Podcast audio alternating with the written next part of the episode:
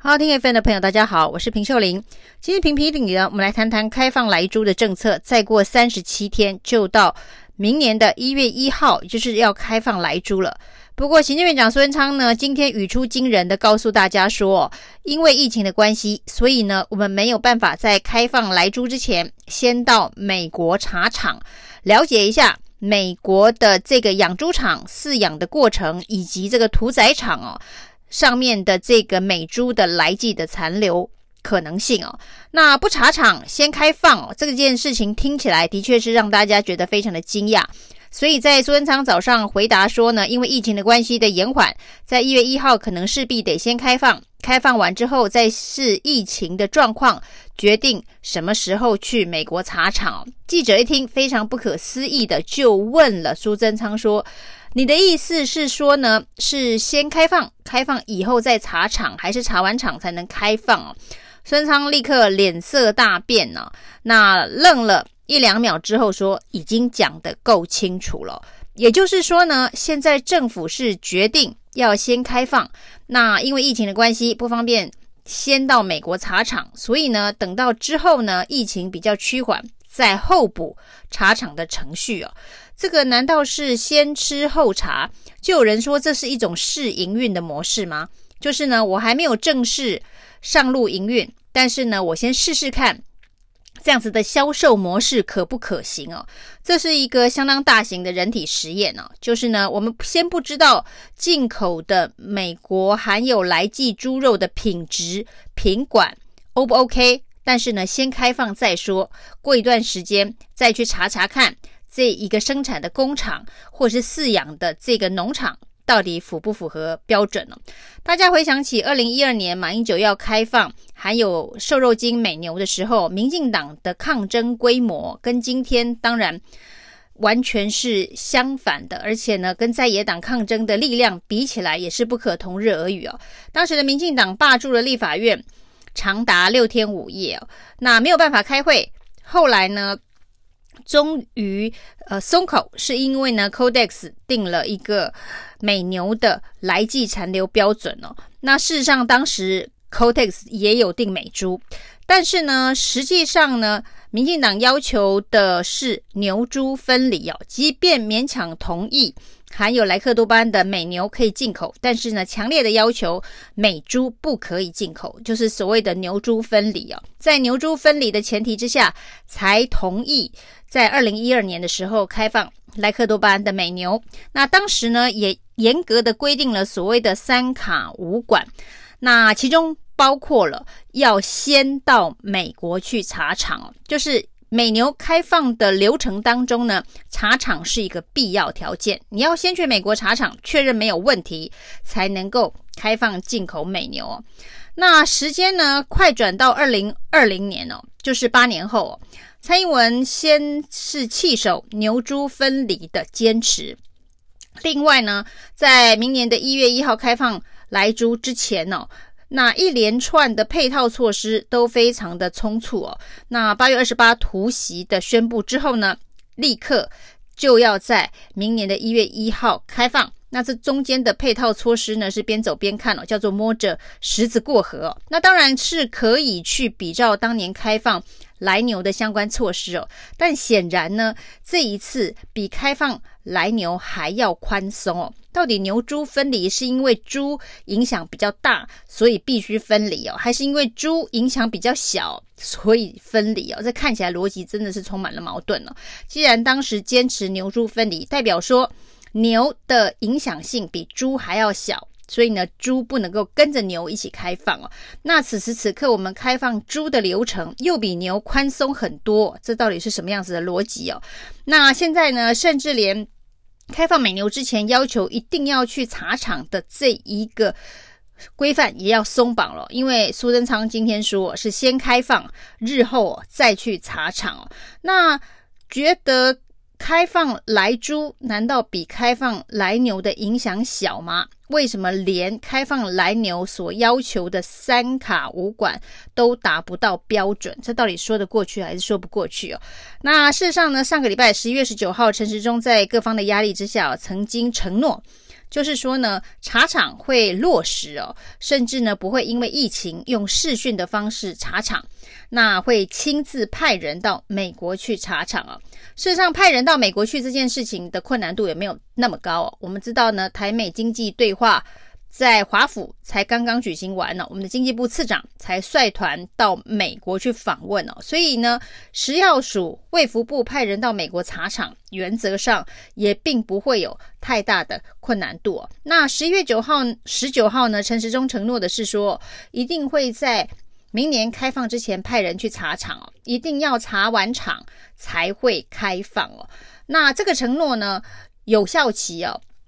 不到一个礼拜哦，因为呢，今天苏贞昌就否定了这个说法哦。苏贞昌立刻说，因为疫情的关系哦，所以我们没办法在开放之前先查厂哦，要先开放，等到疫情趋缓之后再去茶厂，先吃再茶，这种试营运的模式哦，真的是非常的离谱。如果因为疫情的关系没办法先去茶厂，那似乎也可以因为疫情的关系哦，那等到。能够茶厂之后再开放，就是把一月一号的时间再往后延，而且呢，这一个延后是因为疫情的关系哦，不是因为要撕毁对于美方谈判的承诺，基本上就是一个谈判的筹码。那每一次呢，陈时中遇到这种问题的时候，他永远的答案都叫做洽谈中哦。因为今天有人又跑去问陈时中说，苏贞昌说要先开放，以后再查厂。跟他之前所说的要查完厂才会开放，似乎有政策大转弯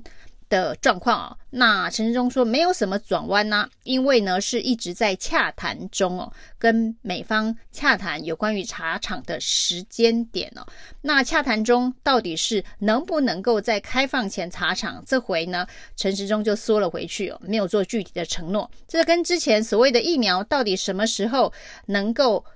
来台湾，台湾什么时候能够买到疫苗？那呢，多少的民众在哪一个时间点能够得到疫苗？陈中永远的法说法都是洽谈中哦。那洽谈中当然是一个非常好的挡箭牌哟。那洽谈中代表是一个进行式，那洽谈的结果有可能是拒绝，那有可能是成功，成功失败都有可能。那现在是一个进行式哦，这等于是有奖跟没有奖一样哦。那如果说疫情是一个没有办法去查厂被美方拒绝的一个理由的话，那当然可以用这样子的一个方式跟美方继续进一波的谈判，就是说呢，我们可以把时间再往后延缓，那甚至呢可以到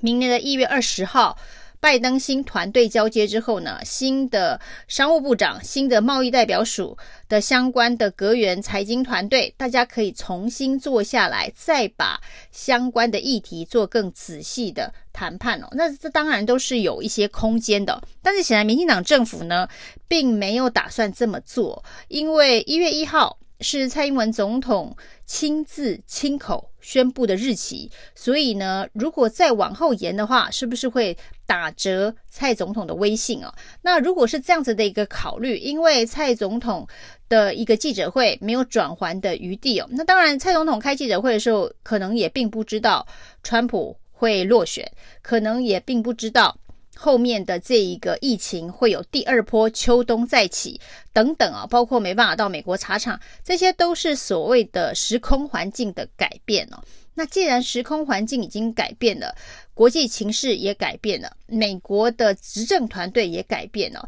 那当然很多事情都可以有调整的空间。那只是说呢，这个调整的空间就势必要让蔡总统之前所说的一月一号这个支票有所折扣哦。担心的恐怕只是损害蔡总统跟民进党的执政威信，而不是说呢，这件事情会不会损害台美关系啊？因为呢，之前其实蔡总统也说，开放莱猪这件事情完全不需要经过立法院行政命令颁布就可以了，比照来牛开放的模式哦。那结果呢，在民意强大的压力之下呢，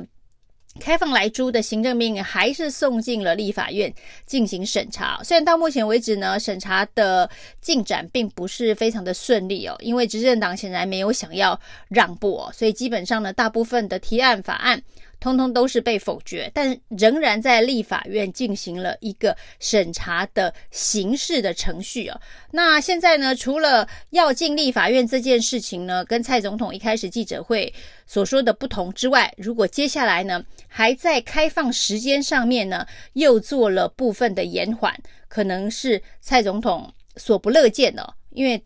代表说他记者会上面所说的两件事情哦，都。必须要有所妥协，但其实到现在为止哦，这个政府已经沟通了好几个月，有关于开放莱猪的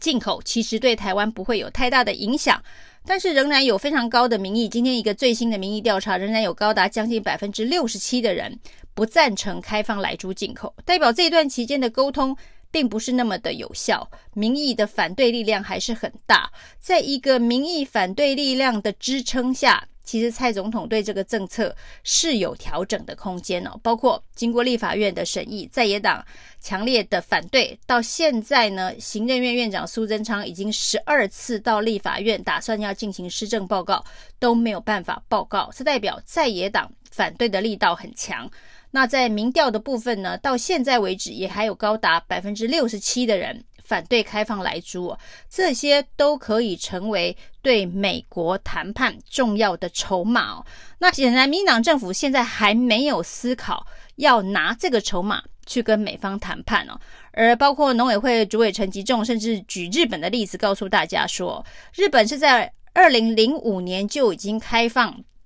美猪进口，那到现在已经十五年了。那这十五年来呢，在日本也没有听到有任何跟莱猪有关的食安事件了，所以代表呢，在食安要求标准这么高的日本都已经可以接受，而且开放了十五年，台湾实在是没有必要反对哦。那事实上呢，在二零一二年的时候，陈吉仲还是反对开放美国来猪的，那个时候呢，日本也已经吃了七年的来猪哦。那那时候他为什么没有用这样的理由？而要坚持牛猪分离哦，这是陈吉仲自己必须去解释的。不过，陈吉仲此时此刻拿出日本的例子，说日本开放美猪已经十五年，似乎要告诉大家说，以日本这么高食安标准的地方。福岛核灾，二零一一年到现在哦，其实呢，福岛的核灾区相关的食品也已经吃了九年了。这九年来也没有发生重大的食安事件，所以对于陈吉仲来讲，接下来的日本核食的开放也是相当理所当然的。如果是为了要埋这样子的一个梗，所以陈吉仲最近指出日本的开放的例子的话，那就是司马昭之心啊。谢谢收听，请继续关注好好听 FM，并分享给您的好朋友。